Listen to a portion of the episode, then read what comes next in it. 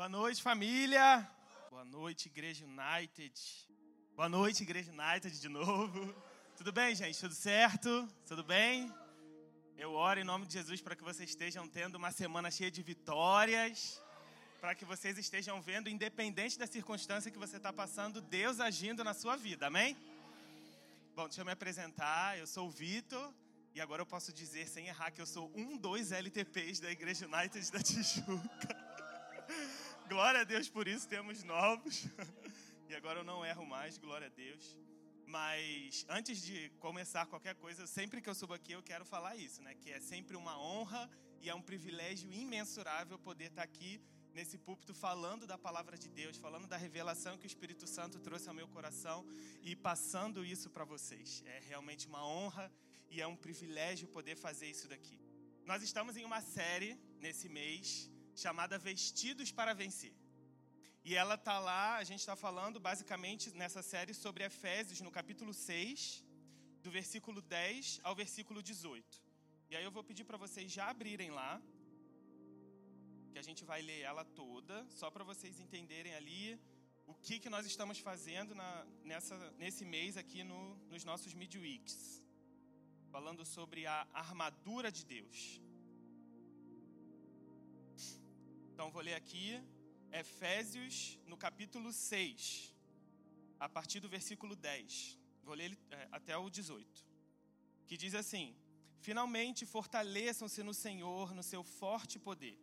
Vistam toda a armadura de Deus para poderem ficar firmes contra as ciladas do diabo pois a nossa luta não é contra os seres humanos, mas contra os poderes e autoridades, contra os dominadores deste mundo de trevas, contra as forças espirituais do mal nas regiões celestiais. Por isso, vistam toda a armadura de Deus, para que possam resistir no dia mal e permanecer inabaláveis, depois de terem feito tudo. Assim mantenham-se firmes, cingindo-se com o cinto da verdade, vestindo a couraça da justiça e tendo os pés calçados com a prontidão do evangelho da paz. Além disso, usem o escudo da fé, com o qual vocês poderão apagar todas as setas inflamadas do maligno. Usem o capacete da salvação e a espada do Espírito, que é a palavra de Deus. Orem no Espírito em todas as ocasiões, com toda oração e súplica, tendo em mente, em, estejam atentos e perse, perseverem na oração por todos os santos. Glória a Deus. Então, durante esse mês, a gente vai ficar apenas nessa passagem aqui. Na semana passada, o pastor Mateus trouxe os versículos de 9 até o 13, falando sobre poder de Deus, falando que nós precisamos nos fortalecer no poder de Deus, de que a gente só consegue estar com a armadura de Deus se nós estamos fortes devido à força que o Senhor nos dá e não a nossa própria força. Falamos sobre, o pastor Mateus falou sobre, enfim, diabo, falou sobre demônios, sobre as hierarquias, falou sobre quanto a gente está atento contra as ciladas dele. Se você não ouviu, em nome de Jesus, vai até o Spotify e ouça essa mensagem, ouça ela toda depois ouve essa de hoje, depois vai ouvir também a da semana que vem, a da outra, para que você esteja munido totalmente de informações e também de revelação do Espírito Santo. Amém? Bom, é, introduzindo então essa mensagem aqui, né, nossos pastores Felipe e Karina trouxeram essa direção da gente falar sobre esse assunto, falar sobre vestidos para vencer e como realmente nós podemos ser vestidos para vencer. Mas para que eu possa falar sobre isso, eu quero trazer aqui algo importante que é: nosso Deus, ele é um Deus soberano. Nosso Deus é o melhor que pode existir na face da terra. A gente serve a um Deus maravilhoso, a gente serve a um Deus excelente, a gente serve a um Deus que realmente morreu por nós para que nós fôssemos salvos. Nada e nem ninguém pode ser melhor do que Deus. Nada, nada, nada, nada. Então, o pastor Mateus, na semana passada, trouxe sobre né, hierarquia de demônios e tudo mais, que eles são bem organizados, mas se nós realmente estamos nele, não há nada que possa fazer a gente cair. Se a gente está realmente firme, se a gente tem um relacionamento profundo com o Senhor, então com certeza nada, organização demoníaca, hierarquia, nada disso é importante. 1 João 4, 4 vai dizer: aquele que está em vocês é maior do que aquele que está no mundo. Ele é maior, mas aí a gente precisa saber: será que ele realmente está em mim? É isso que eu preciso saber. Ele é maior, mas ele está em mim? Pensa aí. Pensa aí, porque isso é importante. Ele precisa estar na gente. Aquele que está em vocês é maior do que aquele que está no mundo. A palavra também fala que, além disso, nós somos mais do que vencedores. Em Romanos 8 fala sobre isso. Então, nós precisamos agora aprender de fato a como usarmos, a como estarmos firmes e prontos para utilizar a armadura de Deus. Porque é exatamente isso. Não, não, não sou eu necessariamente que me, me, me coloco a, a armadura de Deus. Não sou eu. Na verdade, eu apenas recebo o poder de Deus para que eu tenha força e Ele realmente esteja pronto para colocar a armadura dele em mim. Mas eu preciso estar forte, eu preciso estar pronto. E por que, que eu digo isso? Só para é, colocar na, na sua mente, né? A armadura de Deus, ela pode ser vista como se fosse a armadura de um soldado romano. Então, quando eu falo que nós precisamos estar fortes para poder segurar a armadura de Deus, significa que ela pesa. Ela toda, ela toda pronta, ela toda, você todo equipado dela, ela pesa. Então, não é qualquer um, não é qualquer força que você vai conseguir estar é, plenamente firme com a armadura de Deus. Então, esse é realmente outro ponto de que, com a minha força, com a sua força natural, a gente não consegue estar vestido com a armadura de Deus. Eu preciso do poder de Deus. Eu preciso que Ele me fortaleça para que realmente eu tenha o poder de andar com a armadura de Deus. Amém? E por causa disso, né, nessa, nessa introdução, onde eu trouxe que Deus ele é soberano, maravilhoso, eu não posso dizer que Deus é um Deus de defesa somente. No sentido de, Ele não me deu uma armadura, Ele não me dá força para que eu vista uma armadura, para que eu simplesmente esteja somente me defendendo das ciladas do diabo. Na verdade, eu não estou numa posição de defesa, eu estou numa posição de ataque. Onde o inimigo ele pode estar atacando, mas eu consigo ir mais à frente e colocar ele no lugar dele, que é debaixo dos nossos pés. Então, durante toda essa série, entenda, não estamos numa posição de defesa. A gente não veste a armadura para simplesmente ficar parado e tipo, ah, eu estou aqui aguardando a, a, seta inflamada do inimigo para ela não me atacar. Na verdade, eu estou avançando. Eu estou avançando com, com o escudo aqui, mas aí eu pego a espada, ataco o inimigo e coloco ele realmente debaixo dos meus pés. Então entendam, a armadura de Deus serve para que nós estejamos firmes, prontos para a guerra e avançando proativamente contra o inimigo. Amém? Ótimo. Então, com com isso tudo dito, com isso tudo explícito, então agora eu quero ler junto com vocês novamente é, Efésios, agora no, no, no capítulo 6 ainda, no versículo 14 e 15. Vamos ler ele de novo, que diz assim: Assim, mantenham-se firmes, cingindo-se com o cinto da verdade, vestindo a couraça da justiça e tendo os pés calçados com a prontidão do evangelho da paz. E é aqui que eu vou ficar hoje, nesses dois versículos. Vamos falar desses três itens da armadura de Deus: sobre o cinto da verdade, a couraça da justiça e o calçado da prontidão do evangelho da paz. Amém? Você pode se alegrar porque nós estamos falando da armadura de Deus, amém? Glória a Deus por isso. Temos uma armadura que a gente pode lutar, a gente pode estar firme contra o inimigo, que nós temos um Deus que está junto conosco e estamos aprendendo sobre estarmos cada vez mais prontos e firmes, não só para nos defendermos, mas também para atacarmos. Amém? Bom, eu não vou falar primeiro do cinto da verdade, porque ele é muito bom e eu quero deixar ele por último. Mas eu quero então começar com a couraça da justiça.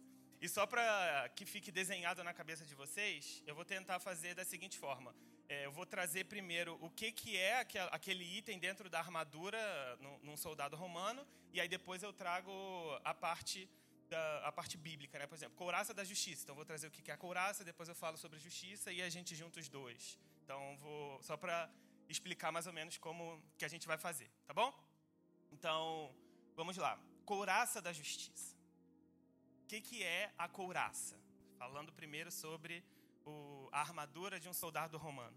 A couraça nela é feita de metal e ela fica na parte da frente do, do corpo, aqui atrás também, e nos ombros. Então, ela protege basicamente essa área que nossa, que ela é muito frágil, que são nossos órgãos nosso coração. Então, ela está ali para que realmente proteja, é, a, se eu posso dizer, a nossa parte mais frágil do nosso corpo, né? Então, é importante que um soldado romano esteja firme ali com a couraça. É importante que ele esteja firme sem que ela esteja bamba, sem que ela esteja balançando, para que nada possa afetar a ele ali, seja aqui em cima, seja no seu coração, seja aqui na parte mais de baixo dos seus órgãos. É para isso que serve a couraça. E agora eu quero falar um pouquinho da justiça para que a gente depois junte e fale sobre couraça da justiça. E para isso eu quero que vocês abram lá em Romanos 3 e a gente vai ler no versículo 21.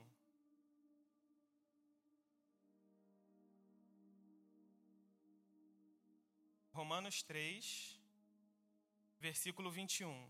Amém? Vamos lá. Diz assim: Mas agora se manifestou uma justiça que provém de Deus, independente da lei, da qual testemunham a lei. Eu vou ler até o 26. E os profetas. A justiça de Deus mediante a fé em Jesus Cristo para todos os que creem. Não há distinção, pois todos pecaram e estão destituídos da glória de Deus sendo justificados gratuitamente por sua graça, por meio da redenção que há em Cristo Jesus. Deus ofereceu como sacrifício para propiação mediante a fé pelo seu sangue, demonstrando sua justiça. Em sua tolerância havia deixado impunes os pecados anteriormente cometidos, mas no presente demonstrou a sua justiça a fim de ser justo e justificador daquele que tem fé em Jesus. A justiça é que ele nos salvou. A justiça é que hoje nós somos redimidos pela misericórdia de Deus. João 3,16 fala: Deus amou tanto o mundo que entregou o seu único filho para todo que naquele crê não pereça, mas tenha vida eterna. Essa é a justiça, é sobre isso que estamos falando. É nisso que nós precisamos estar constante, é dessa couraça que nós precisamos estar vestidos, de entender sempre que nós somos salvos, de estar com isso às nossas vistas o tempo todo. E isso precisa estar aqui na gente, firme, para que a gente realmente saiba o que nós precisamos fazer. Salvação e eu disse que a couraça ela serve para proteger né, nossos órgãos e o nosso coração. E eu quero trazer aqui para vocês, não precisa abrir não, mas eu quero trazer aqui para vocês dois versículos interessantes que falam sobre o coração. Né? Provérbios 4, 23 fala assim: Acima de tudo, guarde o seu coração, pois dele depende a sua vida. Nós estávamos mortos, mas agora estamos vivos. Então eu preciso guardar o meu coração para que eu possa guardar a minha salvação. E quando eu digo guardar, não é deixá-la parada, mas sim que eu preciso estar firme, acreditando na salvação e me mantendo posicionado naquilo que o Senhor tem para mim. Amém? E o próximo é Ezequiel 36, do 26, 36, no versículo 26, que diz assim: Darei a vocês um coração novo e porei um espírito novo em vocês Tirarei o coração de pedra e lhes darei um coração de carne. Salvação. Isso aqui basicamente está falando sobre a salvação. Então, se eu tenho um coração de carne, se me foi trocado um coração, um coração de pedra para um coração de carne, eu preciso olhar isso com zelo e falar assim: Senhor, eu não posso me desfazer disso. Eu preciso estar com os meus olhos sempre voltados para Pai, obrigado porque o Senhor me salvou. E então a couraça ela está cada vez mais em você, cada vez mais alinhada no seu corpo, você puxando do poder de Deus, fortalecendo no Senhor e no seu forte poder. E então a couraça da justiça vai estar firme em você e nada vai te abalar. Nada, nada, nada, nada, se você estiver presente com o Senhor Jesus. Amém? Hum, ótimo. E aí, pra, ainda falando daqui da couraça, ela, ela é feita de metal, né? E aí aqui, por exemplo, na parte do ombro, se ela fosse totalmente inteiriça, eu não conseguiria levantar o, o meu braço. Então, tipo, ela precisa ter umas escamas assim, né? Para que eu possa me movimentar. E uh, se eu posso dizer, quando eu me movimento e estou realmente com essa armadura, eu posso dizer que tem ferro sobre ferro estando ali um em cima do outro. Então, eu posso dizer que o ferro está afiando o ferro no sentido de eu realmente posso a cada vez mais aprender mais sobre salvação, eu posso cada vez mais olhar para a justiça e essa couraça está cada vez mais brilhosa em mim. Porque quando o ferro aqui está afiando o ferro, então ele não um, enferruja, por exemplo. E aí então ele está sempre se lapidando e brilhando. Então, como eu disse, a gente não está numa posição só de defesa, eu estou numa posição de ataque. Então, quando eu tenho os meus olhos fixos na salvação, eu sei o que Jesus fez por mim, eu sei qual é a minha posição, eu sei o que, é que eu tenho que fazer. Então, essa couraça está cada vez mais brilhante. E onde há luz, não há trevas. Então, o inimigo ele não pode nem chegar perto de mim.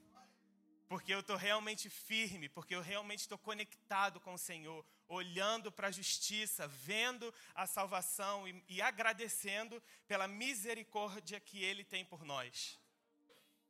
Amém? Então, um, continuando né, com isso, se eu posso dizer que eu entendo sobre justiça, eu entendo sobre salvação, e também, então eu também entendo sobre a responsabilidade que eu tenho por ser um filho de Deus. E se hoje você ainda não é um filho de Deus, com certeza vai ser o seu momento. E eu quero falar um pouquinho sobre isso, sobre essa responsabilidade de sermos filhos de Deus.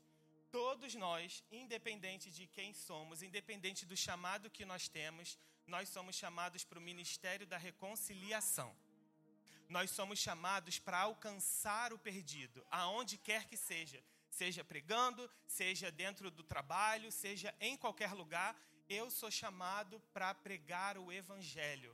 Eu sou chamado para realmente trazer o perdido para casa e ajudá-lo ali no que a gente pode para que ele possa ser salvo e continuar em comunhão, em unidade. Então, se eu sei que eu tenho que fazer isso, hum, ótimo. Se eu sei que eu tenho que fazer isso, eu preciso entender que eu não posso fazer isso de qualquer forma. Então, sim, Deus, eu preciso ir. Marcos 16, 15 fala, né? Ide por todo mundo e pregue o evangelho a toda criatura. Então, mas quando ele fala isso, eu não posso simplesmente ir é, descalço, eu não posso simplesmente ir de qualquer jeito. Eu preciso estar vestido da maneira correta para que eu possa ir e pregar o Evangelho e fazer realmente aquilo que Deus quer que eu faça. Amém? Então, com isso, eu quero entrar com vocês falando sobre o calçado da prontidão do Evangelho da Paz. Eu não posso ir e pregar o Evangelho descalço, eu preciso ir calçado. E aí, falando agora sobre o, o calçado né, do, de um soldado romano, ele vem, ele vem até aqui em cima. Ele vem até aqui mais ou menos, na parte do joelho. Porque, enfim, passa por diversos lugares ruins, tipo pedregosos, tipo água, lama, enfim. Muitos lugares onde a, a sua perna, né, o seu pé, ele pode uh, se machucar. Então, o calçado de um soldado romano vem até aqui em cima. E o que, que isso quer dizer? Né? Calçado da prontidão do Evangelho da Paz. Isso significa que a nossa vida cristã, ela não necessariamente vai ser fácil. E não está escrito em nenhum lugar que ela vai ser fácil. Muito pelo contrário. Em Tiago diz, né? Nós precisamos nos alegrar porque teremos provações. Precisamos nos alegrar porque teremos provações. Na semana passada, o pastor Mateus falou sobre isso, sobre o deserto de Deus, né? Que você precisa olhar para o deserto de Deus, você sabe né, que, é, que é o deserto de Deus, e você precisa ficar alegre, porque depois que você sai dele, dunamis, pum, você tipo, meu Deus, vai estar tá aí voando por aí depois que sair, depois que sair desse deserto. Mas entenda que é o deserto de Deus, mas tenha alegria nesses momentos. Então o Senhor ele não promete para a gente que vai ser fácil, mas ele promete a paz que excede todo entendimento até nos piores momentos. Então, esse calçado da prontidão do Evangelho da Paz, ele pode me fazer ir a lugares que eu não faço ideia, a lugares que eu nem sei andar direito, mas eu posso simplesmente andar sem preocupação nenhuma, porque eu estou totalmente revestido do calçado da prontidão do Evangelho da Paz. Onde eu posso pisar em lugares pedregosos, sei lá, enfim, diversos lugares eu posso sei lá, cair, tropeçar e, e, quebrar meu pé, isso não vai acontecer, porque eu estou vestido realmente com o calçado da prontidão do Evangelho da Paz. Então, independente do lugar que eu esteja, eu posso ter paz no meu coração de que o Senhor está me levando para aquele lugar e eu estou calçado. Então, nada vai acontecer comigo. Amém? Eu quero pedir para vocês abrir lá em Isaías no capítulo 52, no versículo 7. E aí, antes da gente ler, eu quero trazer para vocês também sobre essa página, porque eu estou falando aqui sobre nós como soldados romanos. Mas falando sobre o evangelho, né, a prontidão do evangelho da paz, significa que além de eu andar em paz, eu também consigo falar paz. Eu consigo declarar a palavra de Deus eu consigo trazer aquela pessoa a, Jesus com paz. Ela também vai ter paz com relação à, à proclamação do Evangelho. Então, a paz que ela vai ver não vai ser somente aquela que eu vou falar, mas ela vai ver a paz que, que eu estou exercendo através do meu exemplo, porque eu tenho o calçado do, da prontidão do Evangelho da paz. Então, isso significa que um, se eu estou em qualquer lugar, assim, Posso estar no pior deserto e está todo mundo vendo que eu estou no pior deserto, mas ainda assim eu tenho a alegria. Isso significa que com o meu exemplo, as pessoas estão vendo e falando assim: caramba, que paz é essa que essa pessoa tem? Está andando sobre o vale da sombra da morte, mas está lá, sorrindo, feliz, alegre, está lá bem. E aí, quando eu chego para essa pessoa, ela já viu o meu exemplo e eu só falo: tem para você também.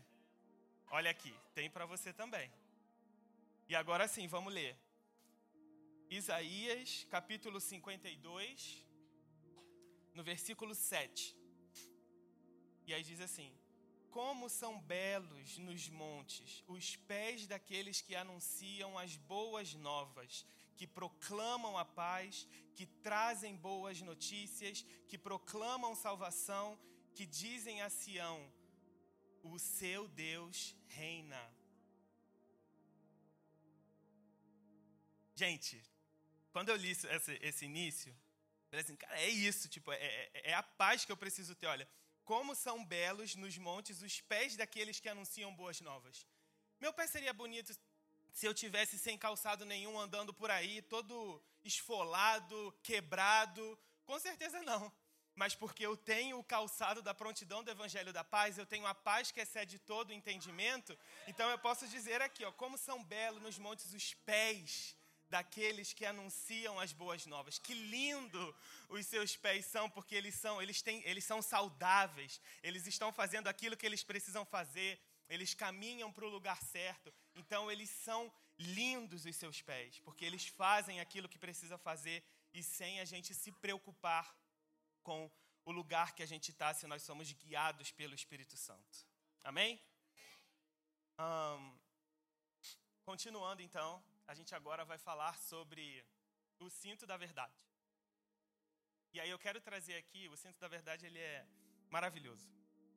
E eu quero trazer aqui primeiro sobre o cinto, né? O que que significa, o que que mostra, né, o cinto num soldado romano. O cinto ele realmente segura muitas partes da armadura de Deus. Então, se você coloca o cinto aqui, ele precisa é, apertar a sua couraça aqui, o cinto aperta a couraça. O cinto, no cinto tem um lugar para que você coloque a espada, também tem um lugar para que você coloque, um, sempre esqueço esse nome, escudo. É, mas o cinto é um local, é um lugar, né, tipo, onde você realmente pode juntar muitas peças da armadura de Deus.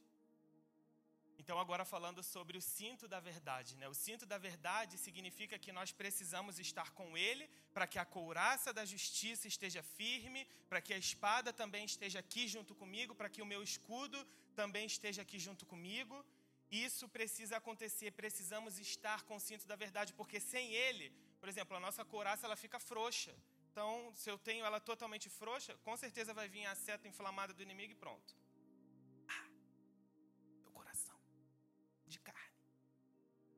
Mas é importante que nós vejamos a verdade dessa forma. E aí eu quero trazer para você um raciocínio lógico sobre, sobre essa parte da verdade. Né? Também não precisa abrir.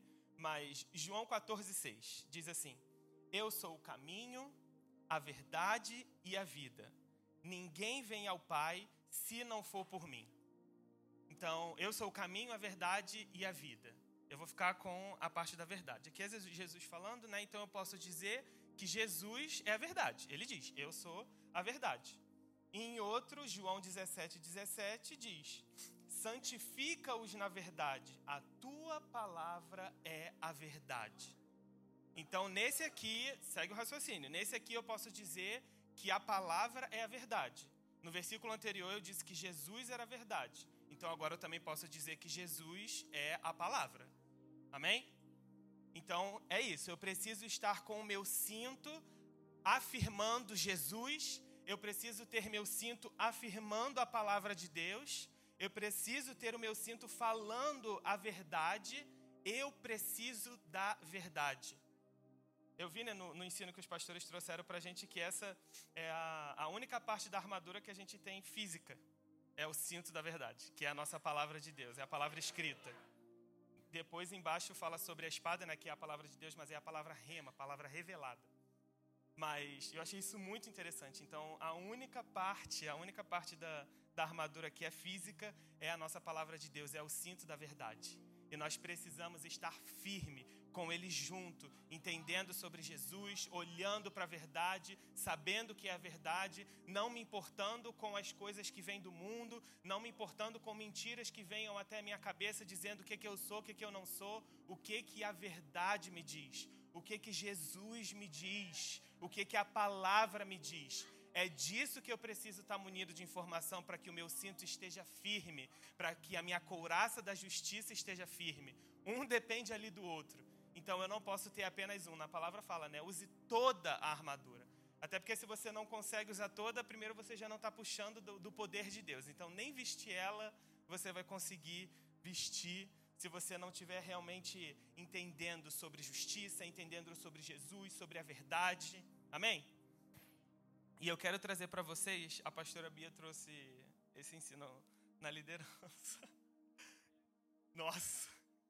E aí eu vou trazer aqui mais ou menos o que não é exatamente o que ela disse, mas é um pouquinho parecido, né? Ela falou bastante sobre humildade, mas eu quero trazer aqui uma revelação que o Espírito Santo trouxe, que eu fiquei assim, meu Deus.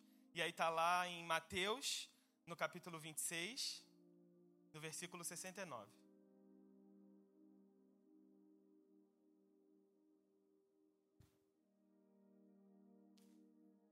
Mateus no capítulo 26, no versículo 69.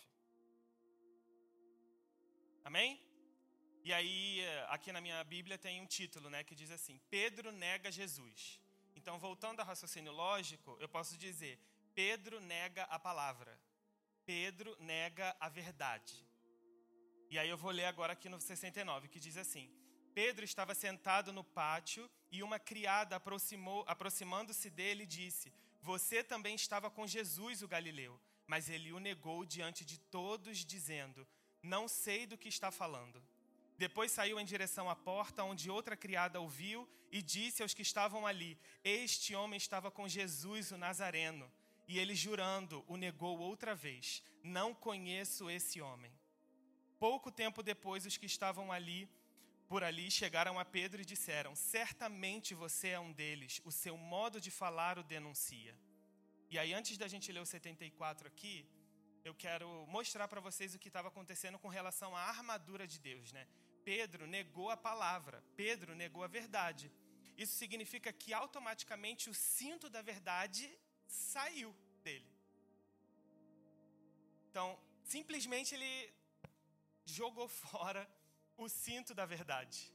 E, e, esse é o ponto que eu quero chegar aqui já no, no 74. E aí, olha o que, é que diz aqui. Aí ele começou a se amaldiçoar e jurar: Não conheço esse homem.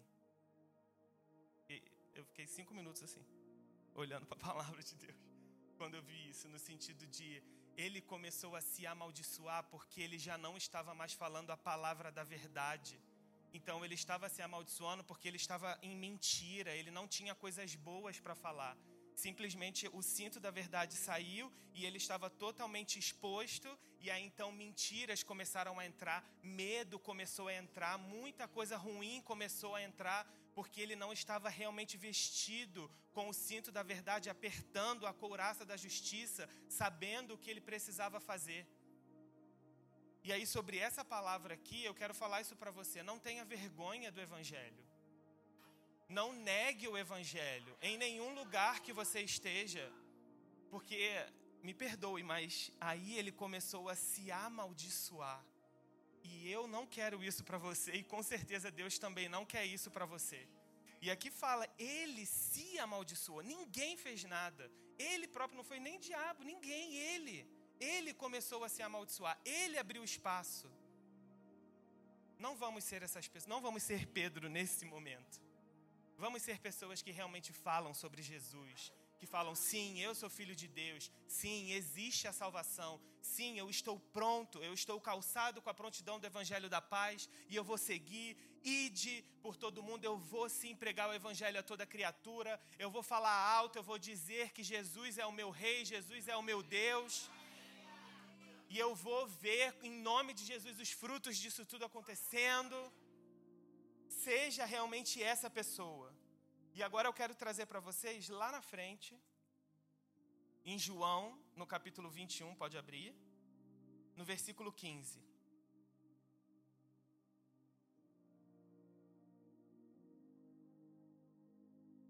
João 21,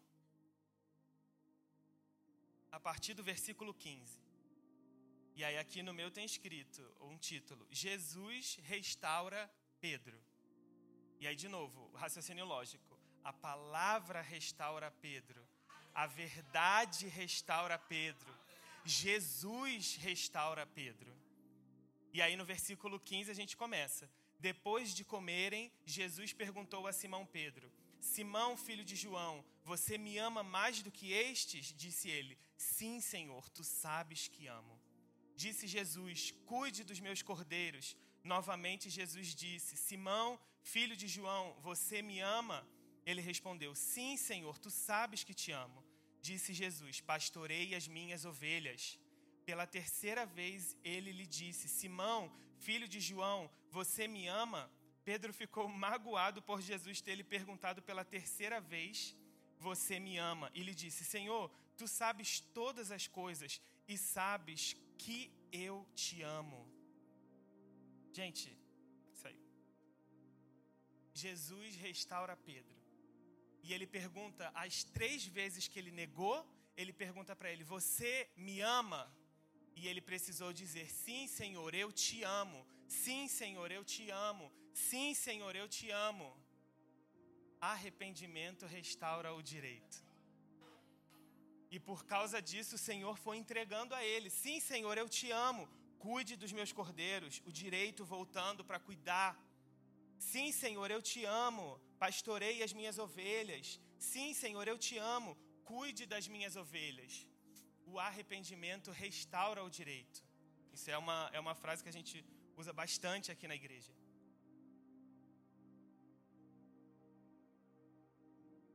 Arrependimento restaura o direito. Então, já já eu tenho uns convites para fazer para vocês. Mas vamos continuar. No versículo 18 diz assim: Digo-lhe a verdade, quando você era mais jovem, vestia-se e ia para onde queria. Mas quando for velho, estenderá as mãos e outra pessoa o vestirá e o levará para onde você não deseja ir. Jesus disse isso para indicar o tipo de morte com o qual Pedro iria glorificar a Deus. E aí aqui eu quero trazer o seguinte: arrependimento restaurou o direito, onde ele pôde cuidar das ovelhas, onde ele pôde estar lá junto, mas e aqui também Jesus fala para ele: bom, agora que você já tem o direito novamente, eu preciso dizer para onde você precisa ir. E aí Jesus começa: é, pastorei minhas ovelhas, faça isso e tudo mais. E aí depois ele fala quais são, qual é, na verdade, a maior provação aqui que Pedro vai passar. Mas ele já estava calçado com a prontidão do evangelho da paz. Independente do que acontecesse com ele, ele estava firme em Cristo. E ele sabia que era Jesus que tinha falado para ele ir. Então, assim, independente do que for, independente da circunstância, aqui diz, ó, Jesus disse isso para indicar o tipo de morte com o qual Pedro iria glorificar a Deus. Então, até na morte dele, então assim, Senhor, eu posso ir para onde eu estiver indo, mas se for o Senhor, eu quero ir e eu vou ter paz para fazer isso. E aí então o Senhor Jesus entregou isso para ele, disse e disse isso a ele. E aí então ele estava pronto. Ele estava pronto e aconteceu, né? Morreu, mas glória a Deus foi para glorificar o nome do Senhor. Então, se o Senhor chega para mim e fala, você precisa morrer de certa forma para que glorifique o meu nome, é, eu vou ser com certeza o primeiro a falar assim: eu quero agora isso. E eu espero em nome de Jesus que vocês também tenham esse coração. Porque vocês estarão revestidos da couraça da justiça, porque entenderam a salvação e não têm medo da morte, porque Jesus venceu inclusive a morte. Vocês estarão prontos com o calçado da prontidão do evangelho da paz em nome de Jesus, estarão com o cinto da verdade, entendendo a verdade, falando a verdade, estando com Jesus, olhando fixamente para Jesus. Amém? O louvor pode, pode subir. E agora eu quero ler um último versículo com você, que está lá em João 8, ainda em João, no versículo 32. Diz assim: Disse Jesus aos judeus que haviam crido nele se vocês permanecerem firmes na minha palavra, verdadeiramente serão meus discípulos. Ou seja, se vocês possuem de fato a verdade, se vocês têm a palavra, então vocês podem ser considerados é, é, soldados de Cristo, discípulos do Senhor. E reconhecerão a verdade, e a verdade os libertará. A verdade os libertará a palavra o libertará, Jesus o libertará.